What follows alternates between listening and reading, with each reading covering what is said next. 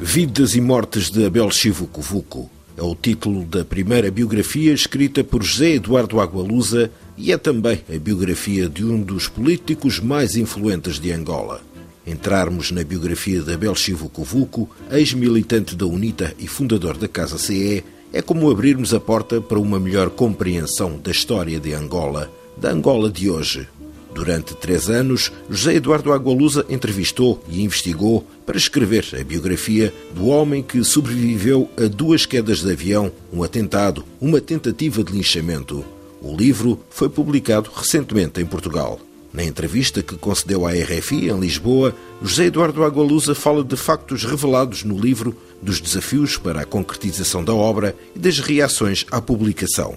Agualusa começa por explicar como surgiu a ideia de escrever a biografia Vidas e Mortes de Abel Chivucovuco.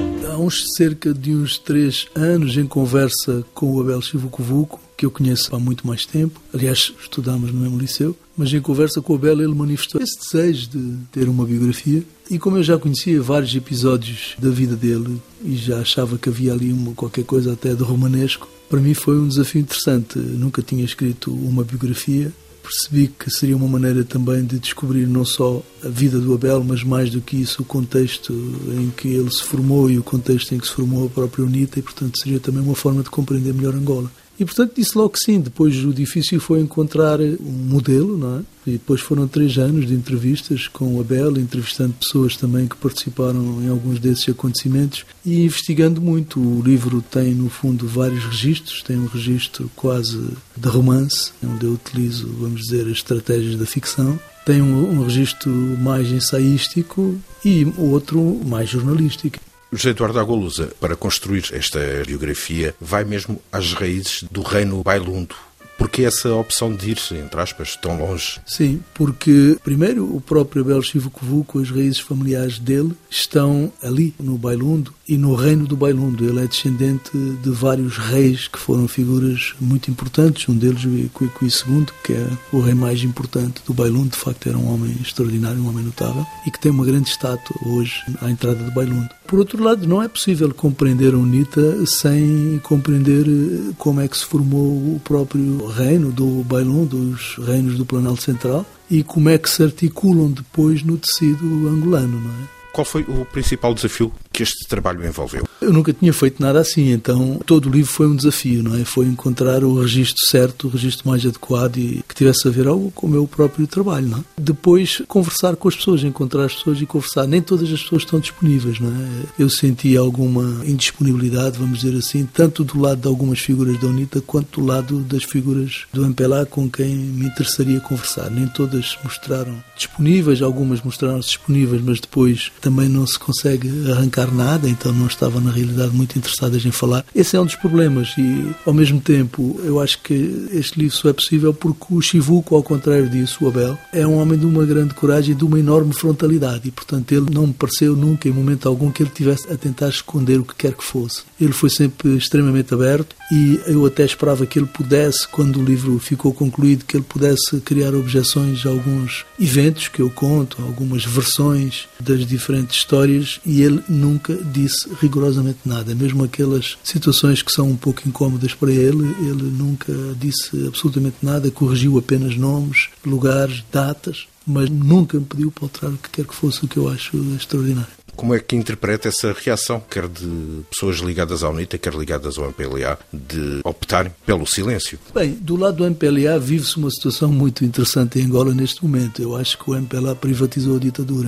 Ou seja, quem tem medo hoje realmente não é a sociedade civil, são os altos dirigentes e os ministros do próprio partido no governo, o que é uma situação muito caricata, muito curiosa, não é? Como se eles tivessem construído ali uma gaiolazinha eles estão dentro da gaiola e o resto da população está em festa, à volta, falando à vontade. Eu nunca senti, ainda agora em Luanda, tive um mês e pouco em Luanda, não senti nunca que alguém tivesse medo de falar, exceto as pessoas do próprio partido tem muito medo. Tem muito medo do que o chefe possa pensar, do que o outro ministro possa pensar, então têm medo uns dos outros. Vivem numa situação de medo. Na UNITA, dentro da direção da UNITA, que a UNITA também é um partido muito complexo, também tem diferentes alas, e aí também se sente um pouco isso. Algumas pessoas terão medo de contrariar uma versão oficial da UNITA mas menos, de qualquer maneira, menos do que no MPLA. Há elementos que surgem aqui que lhe foram transmitidos que o surpreenderam? Sim, alguns sim, sim, sim. Há aqui há algumas histórias, como eu disse, que já conheci, algumas, aliás, do ponto de vista dramático, do ponto de vista do escritor, eu já conhecia, não é? Por exemplo, a queda do avião. O Abel sobreviveu a duas quedas de avião, uma delas durante a guerra, o avião partiu-se em duas partes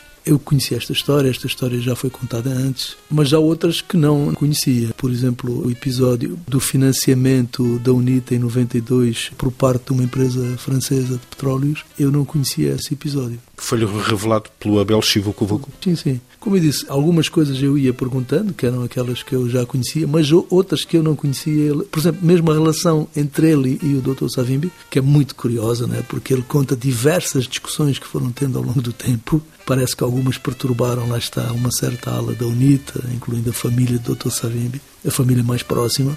Obviamente não conhecia esses episódios, porque nunca, nunca ninguém tinha falado sobre eles, só Abel poderia falar. Essa relação mais íntima entre o Dr. Savimbi e ele. Portanto, isso é uma novidade. O José Eduardo Agualusa acaba por revelar momentos em que Abel Chivucovuc e Jonas Savimbi estão a sós e têm discussões, acesas discussões, em que eh, Jonas Savimbi põe mesmo em causa a fidelidade de Abel Chivucovuco. Sim, eh, evidentemente aqui só tenho a versão do próprio Abel, não tenho a versão do Dr. Savimbi, não posso ter. Mas a acreditar na versão do Abel, o Dr. Savimbi vivia com grande desconfiança em relação a tudo e a todos. E uma das pessoas de quem ele desconfiava mais era precisamente o Abel Chivucovuco. A desconfiança de Jonas Savimbi teve vários episódios, um dos quais, provavelmente, um dos episódios mais eh, sombrios da UNITA. É contado nesta biografia tem a ver com 12 mulheres e duas crianças, 12 mulheres acusadas de serem bruxas. Jonas Savimbi dá ordem para que sejam queimadas numa fogueira. Bem, há muita documentação sobre esse episódio hoje, não é? O Abel não teve rigorosamente nada a ver, estava em Kinshasa na altura,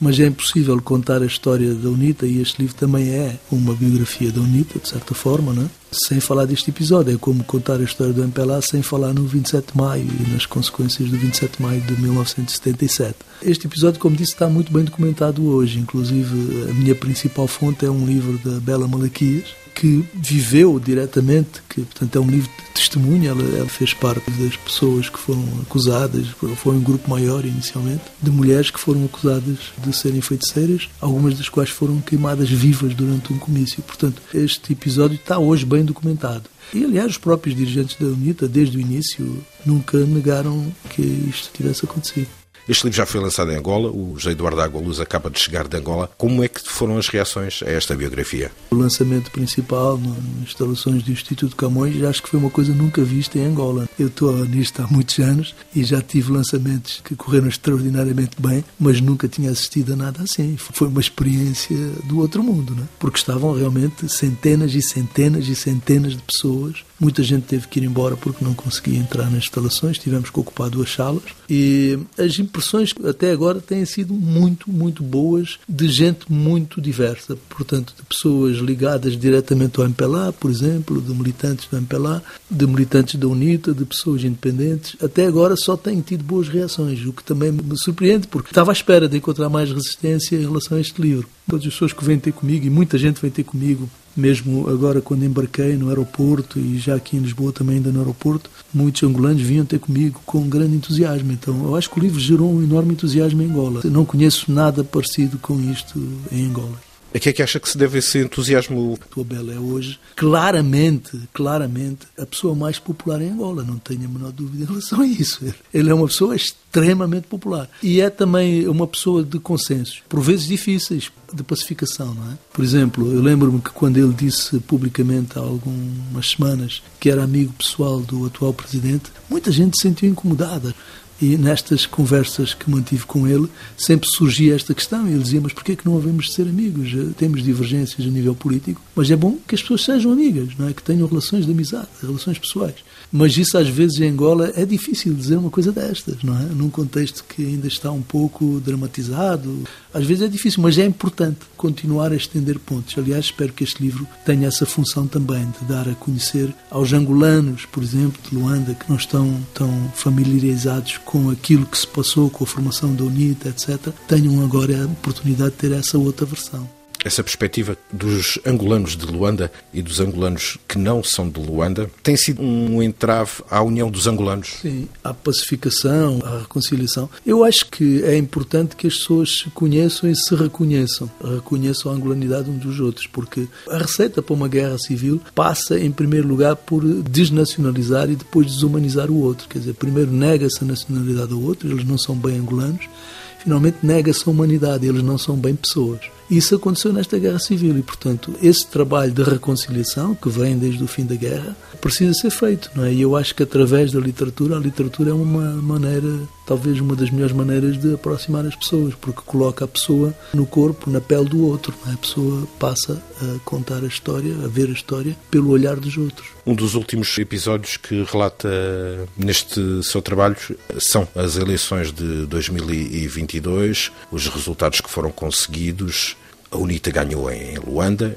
não ganhou no, no, resto do país. Acredita que poderá haver brevemente um volte-face em Angola? Como é que perspectiva o futuro de Angola no meio deste confronto político? Bem, se tomarmos a sério os números oficiais das eleições, nas últimas eleições, o MPLA tem vindo a perder sempre sistematicamente 10%, não é? E, portanto, agora ganhou as eleições, mas já por uma margem bastante estreita. Portanto, se essa dinâmica se mantivesse, mesmo com esses números, acreditemos neles ou não, o MPLA perderia as próximas eleições. Por outro lado, o simples facto desta vez a UNITA ter conseguido ganhar em Luanda, com estes números oficiais, e com estas eleições, que realmente não foram muito justas, desde logo porque o MPLA utiliza o aparelho de Estado para fazer a sua promoção política, mas o facto de, de, da UNITA ter ganho em Luanda é uma coisa extraordinária, não é? E ganhou muito, ganhou por muito, ganhou por 62%. E é a cidade, não é? uma cidade com mais de 6 milhões de habitantes. A UNITA ganhou, por exemplo, no Palácio Presidencial, ou seja, as próprias tropas que protegem o Presidente votaram maioritariamente no partido da oposição. É impressionante.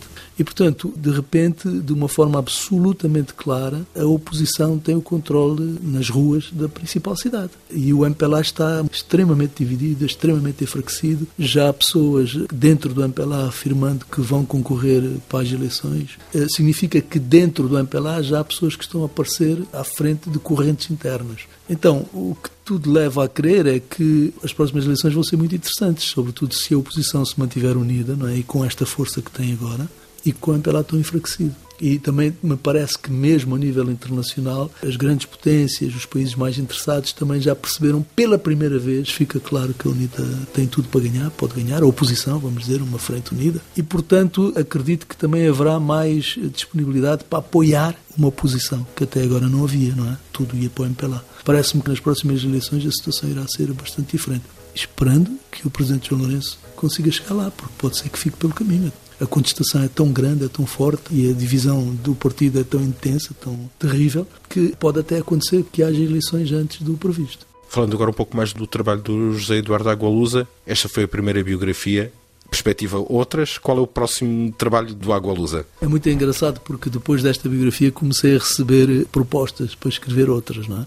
Eu gostaria um dia, se tivesse tempo e disponibilidade, de criar uma editora em Angola só para produção de biografias, testemunhos, autobiografias, diários, etc. Não é? Porque me parece que é muito importante em Angola fazer este trabalho de preservação da memória não apenas biografias de pessoas conhecidas no mundo da política, da cultura ou do desporto. Não. Eu acho que mesmo as pessoas comuns em Angola, pessoas que a gente encontra na rua, começa a conversar e rapidamente nos apercebemos que aquelas pessoas têm grandes histórias para contar. Então, se um dia conseguisse, gostaria de fazer isso. Sim. Agora estou a escrever um romance, quero terminar até março, abril do próximo ano, portanto, para lançar em maio, junho, para lançar em Angola, se tudo correr bem, primeiro e depois em Portugal e no Brasil, que é um romance que tem a ver precisamente com o reino do Bailundo.